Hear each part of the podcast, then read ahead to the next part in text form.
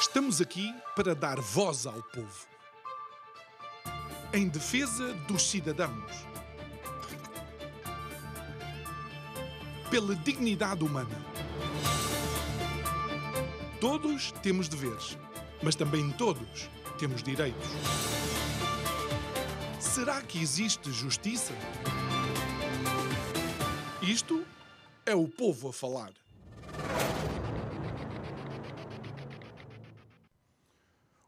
O, conflito israelo-palestino é provavelmente dos conflitos que existem que mais polariza as posições e aquilo que são, eh, de alguma forma, os comentários que são feitos pelas pessoas e, de alguma forma, a análise que elas fazem ao mesmo. Eh, quando olhamos para aquilo que está a acontecer nestes últimos dias, a verdadeira tragédia destes últimos dias, Uh, parece que nos falta algo, falta-nos informação. E essa informação não pode vir do mês anterior, do ano anterior, tem que vir, obviamente, de toda uma história, de toda uma região, de toda uma série de povos que fazem aquele caldeirão verdadeiramente cultural e religioso que é o Médio Oriente. E, obviamente, também as opiniões não podem vir só dos estudiosos. Também têm que vir de alguém que conhece a realidade, que viveu ou está a viver no terreno e conhece precisamente essas uh, situações. Nós fazemos este especial na tentativa de trazer mais alguma informação para que possamos entender o que está agora a suceder e então uh, de, uh, desenvolver uma argumentação que seja mais válida e não que entenda a guerra, porque para a guerra nunca haverá argumentos suficientes, mas que entendam o porquê das tensões e o porquê de ser necessário procurar cada vez mais a paz. É nosso, são nossos convidados de hoje, a partir de Tel Aviv, Samuel Ben Zikri, guia brasileiro em Israel. Foi com o Samuel que eu e a equipa que esteve há sensivelmente duas semanas em Israel, foi com o Samuel que, que andamos. E é também nosso convidado aqui em eh, estúdio eh, Pedro eh, Castro, que normalmente vem falar de turismo, aviões e o novo aeroporto, mas que viveu em Israel durante quatro anos. E Samuel está diretamente conosco a partir de Tel Aviv e a qualquer momento pode ser necessário recolher-se no seu, no seu bunker. Boa noite, Samuel. Uh, obrigado por uh, estares connosco. Ainda antes de tentarmos fazer uma análise histórica, gostava de uh, saber como é que se têm vivido estas, estas últimas semanas. Boa noite a todos, obrigado pelo convite ao programa. E, primeiramente, eu gostaria de me solidarizar com as famílias que perderam entes queridos, aquelas que estão sequestradas e aquelas vítimas dos dois lados. Em Israel, no momento, nós estamos vivendo algo atípico. Eu moro aqui há 21 anos, mas nunca nós tivemos a quantidade de bombardeio através de mísseis sendo lançados, tanto do Líbano, como da Síria, como do sul de Israel, para o nosso território. Ao tocar a sirene, a gente tem que correr para um bunker onde você se protege. Por isso que eu já peço desculpa, que pode ocorrer durante esta entrevista, eu tenho que também ir para o abrigo antiaéreo. O motivo nós vamos desenvolver durante este tempo de conversa que teremos. Mas este conflito, ou melhor, este ataque iniciado por um grupo terrorista Hamas, deu início no dia 7, 7 de outubro, Coincidentemente, nós tínhamos duas datas simbólicas. A primeira data simbólica, depois de 50 dias, 50 anos e um dia, comemorava 50 anos da Guerra do Yom Kippur. A segunda data histórica também, o kibbutz que foi atacado, o Nir Oz, ele na segunda-feira, ou seja, ele foi atacado, isso foi atacado num sábado e na segunda-feira, aquele kibbutz iria fazer uma festa comemorando 70 anos de existência naquela localização. Então, essas duas datas simbólicas também refletem muito aquele povo que passou pelas atrocidades. E o que nós não podemos entender é por que tanto ódio, tanta maldade. Ah, já existe a, a, a técnica forense, já andou analisando os corpos. Os corpos foram decepados, os corpos abriram pessoas ao meio, cortaram braços, algo assim que você nunca poderia ouvir de crueldade da humanidade.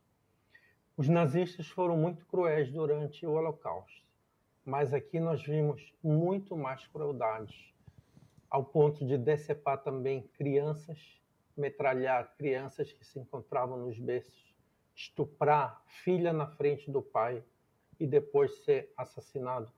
Tudo isso, pessoal, comprovado com imagens, assim como os nazistas faziam as imagens das atrocidades, aqui também essas imagens foram filmadas pela própria pessoa que estava cometendo o crime. Ou seja, nós tivemos algo que para a humanidade, para as pessoas que são humanas, vai ficar um dia de horror da humanidade. É isso o que eu tenho para dizer por enquanto.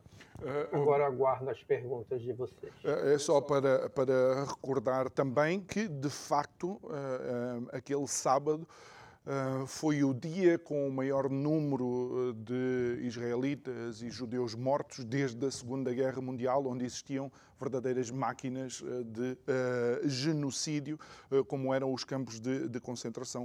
Uh, Pedro, trazendo a questão aqui para, para ti, um dos primeiros equívocos que, que me parece que existe é considerar imediatamente Israel, por causa da religião judaica, como um país eminentemente religioso, onde a democracia uh, funciona de acordo com os ditames dos rabis. Não sei se é essa a experiência que tu tens. Em primeiro lugar, boa noite. Muito obrigado pelo convite uh, neste, enfim, um tema completamente diferente, mas que obviamente uh, a mim na altura tocou muito, aprendi muito quando vivi em Israel, nomeadamente também a questão de como fugir para um bunker. Eu estive em Israel em, duas, eh, duas, em dois momentos eh, em que houve um conflito com Gaza também, em 2012 e 2014. O conflito de 2012 foi único porque trouxe pela primeira vez uh, bombas, portanto, mísseis aéreos com alcance até Tel Aviv. Isto em 2012, naquela altura, não se nunca isto tinha acontecido desde a Guerra do Golfo, portanto estamos a falar desde os anos 90. E ainda não existia o Iron Dome na altura? Uh, não, ele foi posto em prática uh, nessa altura, mas era um conceito teórico okay. em Tel Aviv, não, é? não tinha sido posto uh, em prática e notava-se que as pessoas de Tel Aviv costuma dizer-se em, em, em, Israel que as pessoas estão ali a viver numa espécie de bolha, hum. não é? porque estes, uh, até nós ouvimos uh, os testemunhos de muitas das pessoas que moravam ali na zona uh, fronteiriça com, com Gaza, as pessoas nessa zona estão habituadas às sirenes, eu digo habituadas entre aspas, obviamente, isto não é nunca algo a, a que nós nos possamos habituar mas comparativamente com Tel Aviv, de facto, a, o, a novidade em 2012 foi, o, pela primeira vez, percebeu-se que o Hamas tinha mísseis que tinham, afinal, alcance maior. Em 2014, uh, eh, a situação foi ainda um pouco pior, no sentido em que exigiu da parte também de, de Israel uma entrada com tropas terrestres por, por Gaza adentro nada comparado com aquilo que nós estamos a falar agora para este caso. E, um, mas também aí se deu conta que afinal o Hamas já não eram só bombas artesanais feitas com uh, canalizações ou com restos de uh, armas uh, de Israel que não tenham explodido, uhum. também fazem isso frequentemente em, em Gaza portanto, tudo o que é mandado por Israel em defesa, mas que não, por algum motivo, não explode ou não é explode, é aproveitado. É aproveitado. Há ali um grande aproveitamento, de facto, de tudo o que possa existir. não estamos só a falar disso, mas sim já de materiais que requerem alguma uhum. astúcia e também, obviamente, acesso direto. Aliás, vê-se a quantidade de parapentes, por exemplo, que voaram de Gaza até, por exemplo, ao Festival é, de Música. É isso, e, e, estava aqui também a ouvir o, o Samuel e estava-me a lembrar que, de facto, por exemplo, nessas seis semanas em 2014, um, a totalidade de mísseis enviados por Gaza até Israel durante essas seis semanas foi de aproximadamente 5 mil.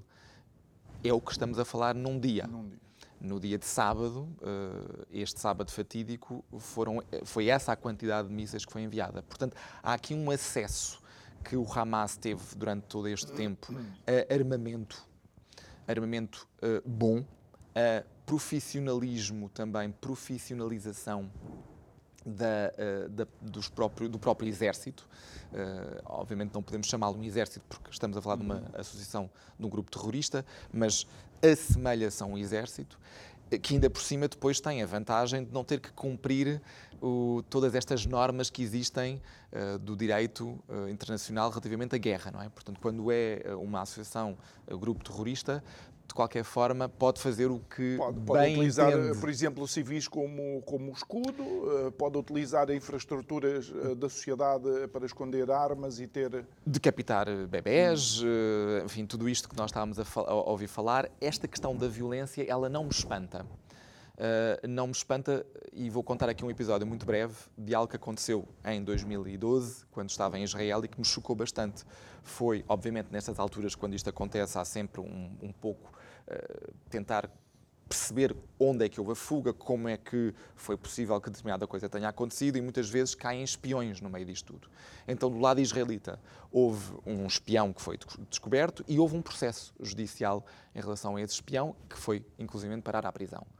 Um, e do lado uh, de Gaza também houve algo semelhante, mas que resultou numa mera suspeita, e os dois suspeitos de cooperarem com o Estado uh, israelita foram desmembrados uh, por motas, ou seja, atados cada um a uma ponta uhum. de uma mota, e em praça pública mostrou-se à população de Gaza o que é que se faz com suspeitos de uh, serem eh, espiões. Eh, Portanto, um Estado de Gaza não é um Estado de Direito.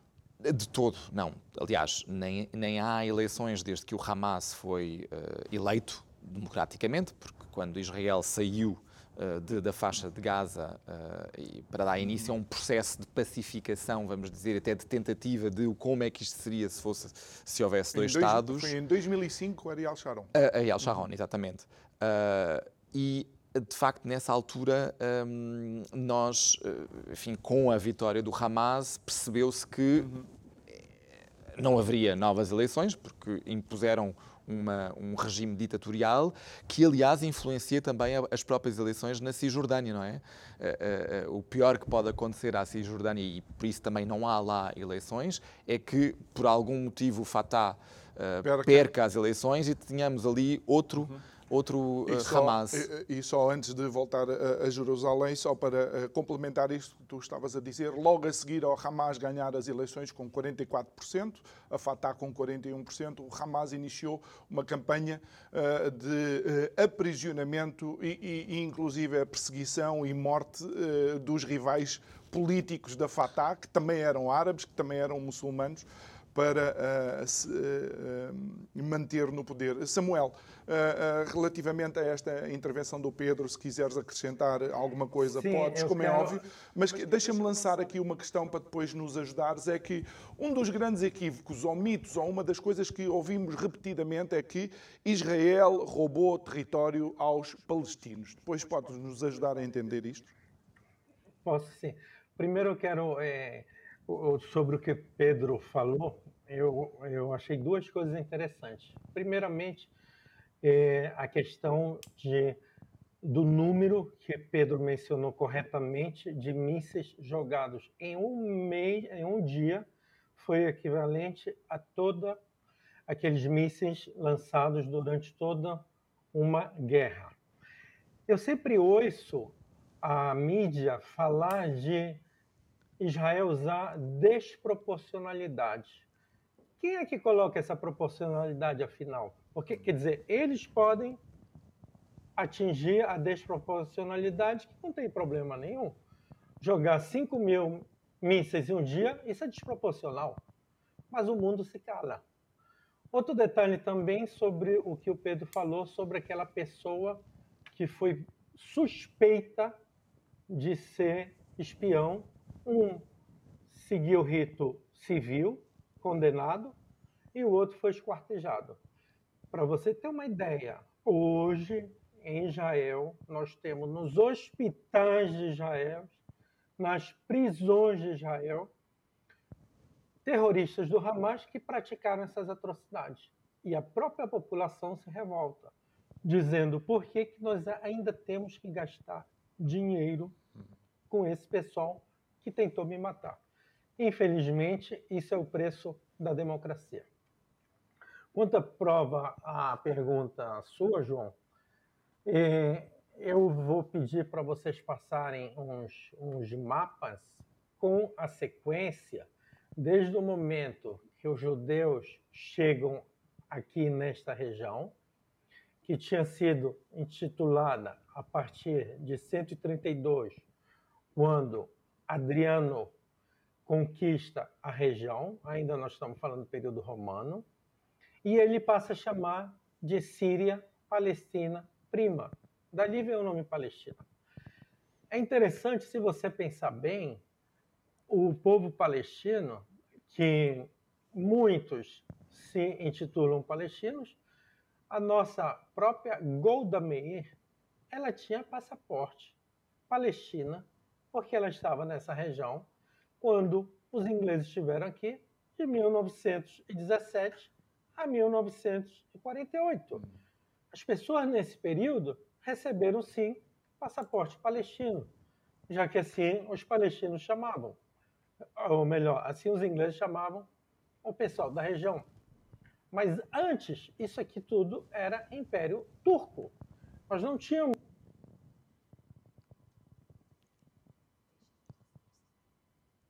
Eu creio que tivemos agora uma, uma interrupção. Vamos tentar uh, reatar a ligação, uh, obviamente nas condições em que, em que o Samuel está espero que esteja bem, espero que reatemos a ligação eh, já eh, de imediato. Pedro, vamos tentar analisar aquilo que é o Israel atual em termos de democracia, uma vez que o Samuel falou, este é o preço da democracia. Israel tem um milhão e meio de árabes muçulmanos, eles estão perfeitamente integrados, são doutores, são advogados, há partidos árabes, há membros do governo árabes, podem chegar ao Supremo Tribunal de Justiça. Um, estão no Exército. Estão no Exército. Uh, uh, Parece-me, de facto, um, um, modelo de integração. É, é portanto, a, a, composição da população uh, de, de Israel inclui árabes israelitas, cuja religião pode ser muçulmana, como pode ser também cristã. Existem as duas. Existem algumas minorias também de drusos, que também fazem parte do, deste mosaico uh, israelita, e todos eles têm passaporte israelita e gozam dos mesmos direitos, uh, portanto, de qualquer uh, outro israelita. Não estamos a falar aqui de pessoas que estão no, na Cisjordânia ou na faixa de Gaza, Gaza. não é? Portanto, estamos a falar de pessoas que estão no território eh, de Israel, uhum. tal como ele é reconhecido e não nos territórios eh, ocupados. Este mosaico inclui também, obviamente, direitos políticos de ser eleito. O, último governo, aliás, antes deste, incluía uma vasta panóplia de partidos, inclusive o, o, próprio, a própria União dos Partidos Árabes, que também está no Knesset, no Parlamento uh, uh, israelita e que é composto, maioritariamente, obviamente, por, por árabes israelitas. Portanto, há aqui é, talvez um, uma percepção errada eh, de, do exterior de achar, por um lado, que, todos os, que todos os israelitas uh, são judeus e que todos esses judeus são uh, praticantes. Na verdade, a maior parte das pessoas em Israel, judeus, têm uma relação com a religião que eu vejo também aqui em Portugal. No fundo, sim, celebramos o Natal e a Páscoa, no fundo, quase como reuniões familiares, mas não como uma prática religiosa uh, generalizada para a população, não é? Portanto, não, é, uh, não, é, não há esse lado extremista religioso uh, e, por outro lado, não é só uma população composta por, por judeus. Portanto, há, há esta dimensão. Um, e ainda falando também na parte da democracia, o, uma das figuras mais importantes do, do Hamas, uh, Sinvar, ele uh, foi condenado quatro uh, condenado em Israel, estava a cumprir uma prisão, uma pena de prisão de, de quatro sentenças de, de, de perpétua, perpétua uh, e teve em 2008 um, um tumor no cérebro que, enfim, que era fatal. Foi tratado em Israel durante o seu encarceramento e foi libertado justamente em troca, uh, ele com mais cerca de mil prisioneiros uh, palestinianos que estavam, portanto, da luta armada que estavam em Israel, foi libertado em troca de Gilad Shalit, um soldado raptado durante cinco anos justamente na faixa de Gaza e que é dos poucos raptos que tem um final feliz. Geralmente eu acho que é isto que Israel também sabe, os raptos que houve eh, de israelitas eh, pelo Hamas ou por grupos eh, terroristas, de, geralmente acabaram sempre mal. Portanto, as, os, o, o Israel eventualmente terá recuperado os corpos. Uh, falámos há pouco da intervenção em 2014. A intervenção de 2014 começou justamente com o rapto de três jovens uh, em, em, Israel que, que, estavam a pedir boleia e que enfim, foram raptados e, e foram mortos, uh, assassinados. Não é? Portanto, um, ehm, nós temos também ter esta dimensão de, um, do lado de Israel que, de facto, as estatísticas Uh, em relação a, aos israelitas raptados não, não joga a, a seu favor. Hum. Uh, depois há esta, esta questão de que Israel está constantemente a ser um, acusado de genocídio. Bem, se é acusado de genocídio, as populações tinham que refletir isso. O número populacional tinha que refletir isso. Mas não é aquilo que nós vemos.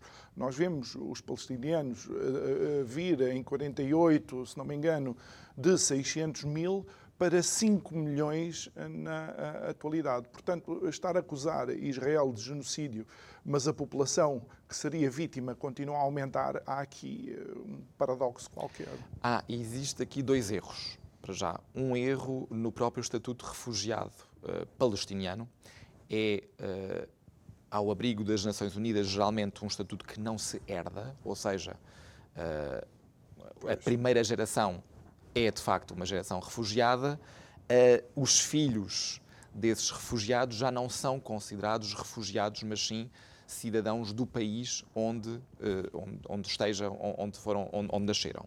No caso uh, da Palestina, fez-se uma exceção a esta regra, portanto, há aqui um, uma, um, uma herança do, digamos, de, de, de palestinianos que na verdade dizem é, que, que, que, querem voltar para Israel, que foi abandonaram no fundo o território de Israel em 48, porque os exércitos dos países à volta, quando invadiram na Guerra da Independência, logo no dia 14 de maio de 48, essas hum, essas pessoas foram hum, chamadas a sair das suas casas, porque esses exércitos iam, na altura dizia-se, deitar os judeus ao mar uh, e, uh, seguidamente, poderiam uh, voltar.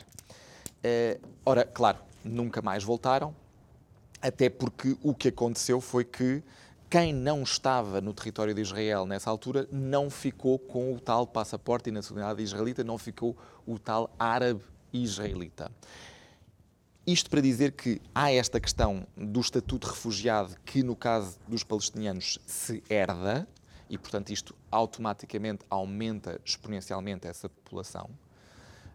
e, por outro lado, isso que estava a dizer, se, de facto, uhum. não há um genocídio porque continuam, de facto, as populações, quer em Gaza, quer uh, nos territórios ocupados uh, na Cisjordânia, em plena em desenvolvimento, em pleno desenvolvimento quem nos dera a nós termos essa Exatamente. natalidade aqui na Europa. Aqui em, Portugal também, que é um dos países. Eu creio que o Samuel está de, eh, de volta.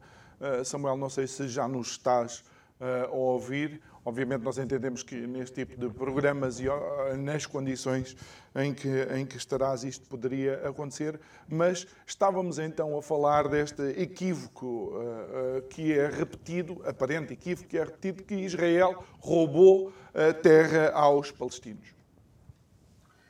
É, primeiramente, as terras foram compradas pelos judeus que emigraram e nós temos terras, por exemplo, Tel Aviv. Tel Aviv, 1909 foi comprada. Esta cidade que eu me encontro, eu estou a 8 quilômetros de Tel Aviv, chama Rishon LeZion, não é à toa, primeira edição. Hum. Ela foi comprada em 1882, assim como outras cidades também foram compradas pelos judeus. O que que os árabes vendiam? Árabes, na verdade, não eram árabes, desculpa, o meu erro grave. O que que os otomanos vendiam? Os otomanos vendiam terras improdutivas. O que, que os judeus compraram? Terras no deserto.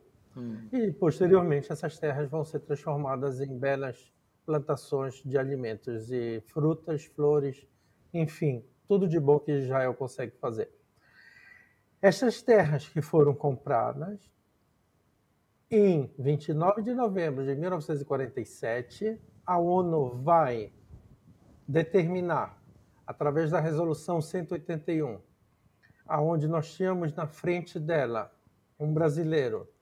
Este brasileiro que fez um lobby sim para ajudar Israel sim a que o povo de Israel tivesse sua nação. Oswaldo Aranha, nós vamos ter a resolução 181 em 29 de novembro de 47, aonde vai ser votada a criação do Estado de Israel, aonde todas as terras que foram compradas vai ser Israel. O que não foi comprado vai ser Palestina. Desde o primeiro dia, os palestinos se opuseram, dizendo não, ou é tudo ou nada. Não só este início, como todos os acordos apresentados até hoje por Israel para os palestinos, é não negociar não aceitar e não queremos Israel, nós queremos unicamente a destruição de Israel. É muito difícil você querer negociar com alguém que quer a sua destruição, seja ela qual for. Pode até ser hoje, nos dias atuais, uma relação comercial. Como eu vou negociar com o meu concorrente se eu prezo que ele seja destruído? No estatuto do, do Hamas, é claro, primeiro a destruição de Israel. Então fica muito difícil. O mais absurdo, na minha opinião, com tudo isso, Israel fornece para eles, para a Palestina, água, luz, telefone, tudo que eles precisam é fornecido.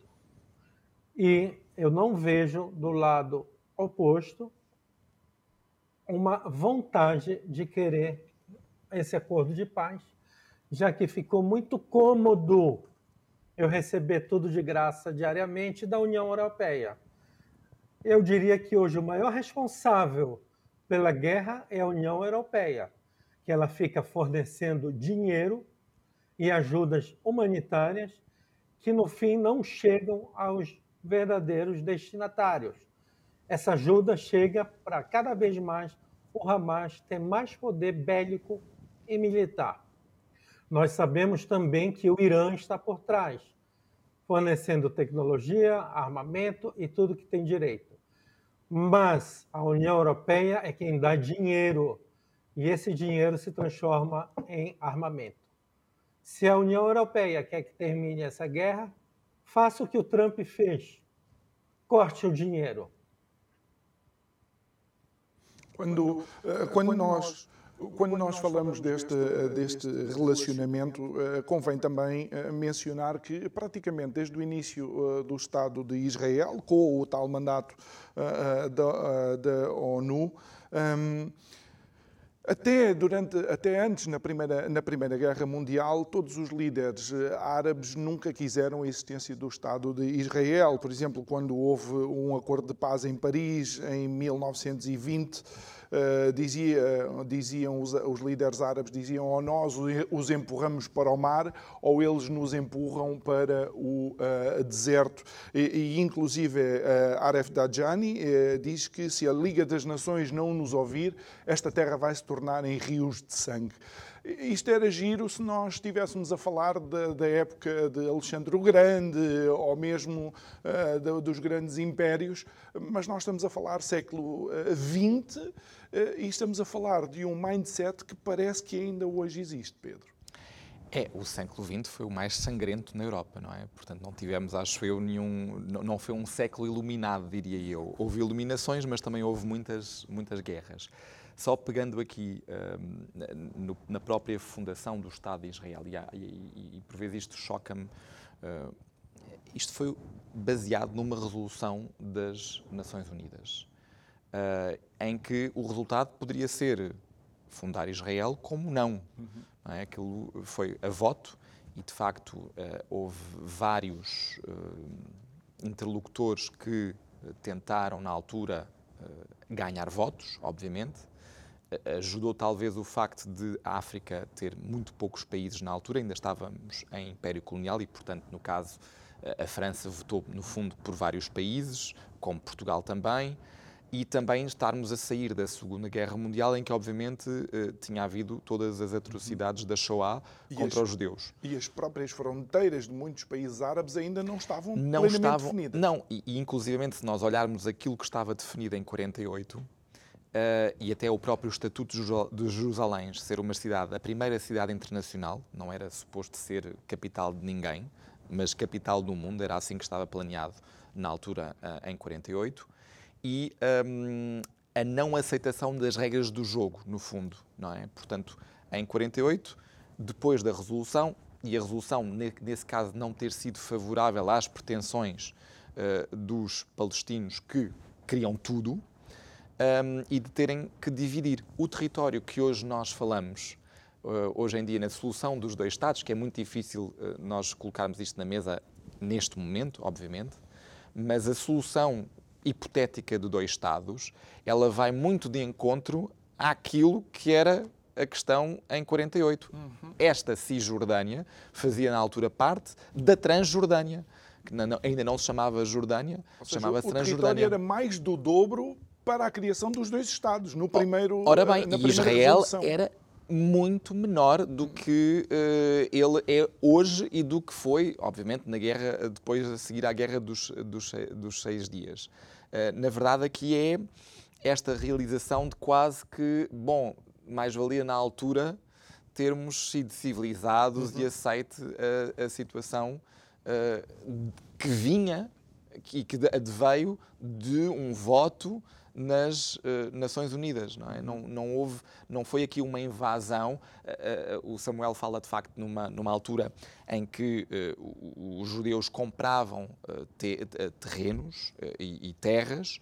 É verdade, essa fase também aconteceu, sobretudo a seguir às conferências sionistas, em que de facto se pensou no final do século XIX, devido às, àquilo ao antissemitismo que se via na Europa já nessa altura, de dizer, bem, nós temos que de facto, se calhar, uhum. criar aqui uma solução alternativa. O Império Otomano estava já a desagregar-se, a terminar, e, enfim, Exatamente, e, e, havia muita gente a vender aquelas uhum. terras. Portanto, o, o, o, as populações locais, depois, quando se apercebem, um, e, e, os kibbutz, curiosamente, nascem aí, é? nascem destas. Um, eh, destas terras compradas pelos judeus que se têm que autoproteger, uhum. porque não havia um Estado uh, constituído que tivesse essa função.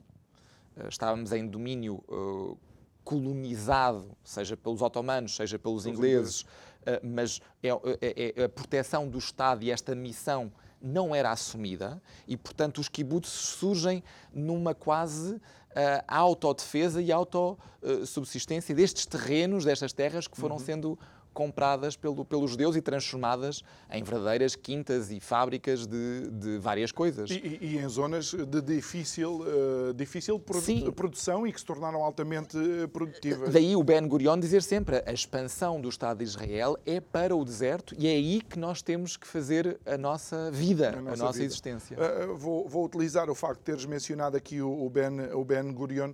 O, o, Ben Gurion foi o primeiro, o primeiro ministro de Israel, o presidente de Israel era Chaim Weizmann, e, Samuel, Chaim Weizmann, em 1937, já debaixo da perseguição que os judeus viviam na Europa, especialmente já na Alemanha, com os nazis no poder, Chaim Weizmann Uh, propõe numa conferência de paz a partição em dois Estados, nem que Israel ficasse só com um território do tamanho de uma toalha de mesa e ainda assim eh, os países árabes negaram esse, esse Estado. E está manchado e está inquinado desde o início. Como você pode e mencionou, Israel sempre esteve disposta a negociar. No último acordo que teve, ainda com Yasser Arafat, foi entregue inclusive parte de Jerusalém para a autoridade palestina, muito mais do que eles pedem hoje, e mesmo assim não foi aceito esse acordo de paz. O que nós podemos ver nessa, nesse conflito é que a questão não é terras, a questão é ideologia religiosa, já que anteriormente em mil, em, vamos primeiro para 2005, Israel entregou Gaza. Eles jogavam mísseis com o slogan dizendo que era para a gente sair de Gaza. Em 2005, Ariel Sharon saiu unilateralmente, saiu sozinho, uhum. Israel entregou para eles. E hoje nós temos mais mísseis perto de Israel. Em 1967, não existiam colonos, e sim existiam ataques terroristas. Porque hoje a desculpa qual é? Ah, nós, nós jogamos mísseis por causa dos colonos. Tá bom, em 67 não tinha colono. Então sempre vai ter uma desculpa, sempre vai ter uma desculpa, e na verdade, eu volto a afirmar, o Irã tentando introduzir o Islã radical por trás de tudo isso. E você pensa que este problema é somente de Israel? Não, pessoal. Você se engana. Esse problema está chegando, vai chegar e vocês vão sofrer também na Europa. A Europa hoje está dominada pelos muçulmanos, onde eles dizem claramente que vieram para impor a jihad. Ontem mesmo eu assisti um, um desses vídeos onde eles garantem que até 2050 a Europa toda está islamizada. Então não venha com essa conversa de terras. Não é terra a questão. A questão é religião. Judeus são 22 milhões. É fácil destruir 22 milhões no mundo para o meu próximo passo, que é o cristão. E eles usam essa expressão também muito interessante, dizendo: chegou a vez da nossa cruzada. Eles usam a expressão uhum. cruzada.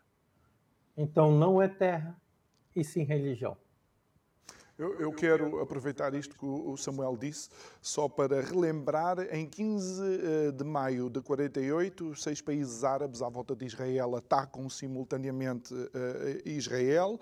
Eh, o secretário-geral da Liga Árabe, na altura, o egípcio Abdul Rahman Azam, ele diz claramente que isto vai ser uma guerra de extermínio, isto é ipsis verbis, isto vai ser uma guerra de extermínio, um massacre monumental que será falado como os massacres dos mongóis e das cruzadas. Tu estás de acordo com o Samuel que de facto há aqui uma componente religiosa que acaba uh, por uh, quase minar a lógica de qualquer acordo de paz? É, uh, aliás, nós vemos muitas vezes o Ocidente, em geral, a ser enganado uh, pela sua própria crença, de acreditar que por cooperação económica se atinge a paz. Eu creio que isto foi muito visível não só numa perspectiva de ideologia religiosa, mas até na própria forma como Merkel, uh, aqui na Europa, uh, agiu perante a Rússia.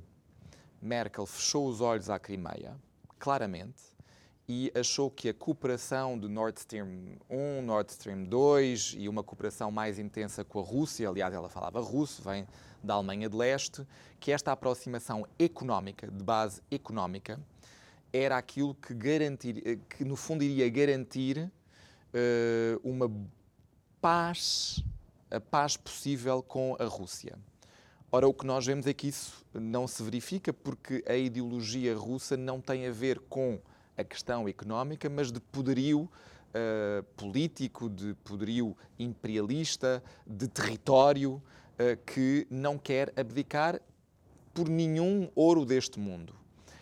Eh, voltando aqui ao Médio Oriente, a própria, a própria aproximação que Israel fez a Gaza nestes últimos anos, com a celebração de alguns acordos económicos, com a possibilidade de vários gazauís de trabalhar em Israel e, portanto, de ganharem mais dinheiro. Uhum. Ganha-se mais dinheiro em Israel, obviamente, e com dinheiro pode-se comprar mais coisas. Aliás, começa os, a ter... os níveis de desemprego em Gaza são assustadores, não é? Por isso mesmo, portanto... Mas são ótimos para recrutar guerrilheiros. Lá está. Então, quando, quando Hamas vê que de repente, aliás, algo que também se passou na Cisjordânia, eh, de repente as pessoas estão no, com condições económicas mais razoáveis, podem pensar em comprar carro, em comprar casa, em, em educar os filhos, eh, podem começar a ter uma vida normal, estas uh, organizações que vivem do terror, uh, no meu entendimento, manipulam a religião, porque até de acordo com a religião deles ou de qualquer religião, ninguém diz que tem que se matar bebés, nem uhum. não é? matar pessoas, nem, nem é só bebés, mas nenhuma religião justifica isto. e, portanto, eu acho que há aqui uma manipulação do argumento religioso que é fácil, eh, e quanto mais ignorante a população for, mais analfabeta, melhor é, porque de facto é mais manipulável ela é, e uh, impedir que esta prosperidade económica uh, seja de tal ordem que as pessoas de repente digam: não, mas. Uh, ok, Deus é uma coisa, mas eu vivo aqui na Terra e preciso de comida, de casa, de trabalho, de infraestruturas. Uhum.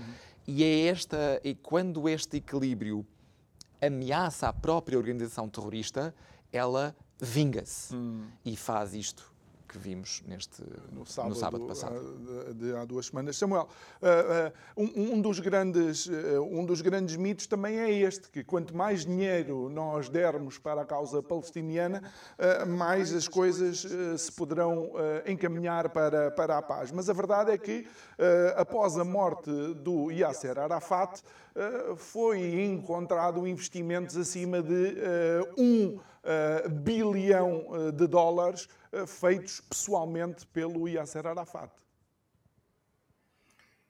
Eu, eu comparo ao, ao mendigo que fica na esquina da sua casa. Aquele mendigo, se você quer ajudar, dê um futuro para ele. No momento que você fica dando dinheiro, ele não vai ter um futuro. E é exatamente isso. Aquele povo de Gaza hoje virou refém do Hamas, aonde todo mundo passou a ser funcionário público do Hamas e aonde todos vão ter que obedecer às ordens do Hamas. As crianças nascem sem nenhum objetivo, elas são treinadas a matar desde o primeiro dia. Os hospitais são locais de armazenamento de armas, então, por favor, não se assuste, Israel informou que ela vai precisar derrubar um hospital. Eu não lembro agora o nome dele.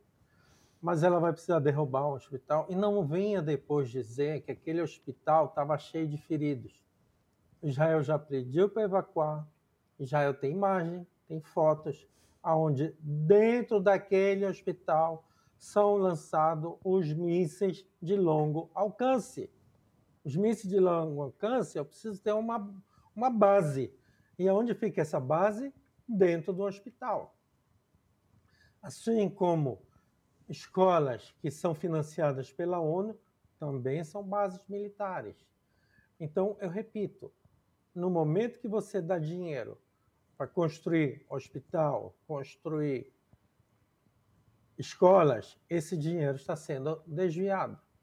Então, não vale a pena você investir nisso.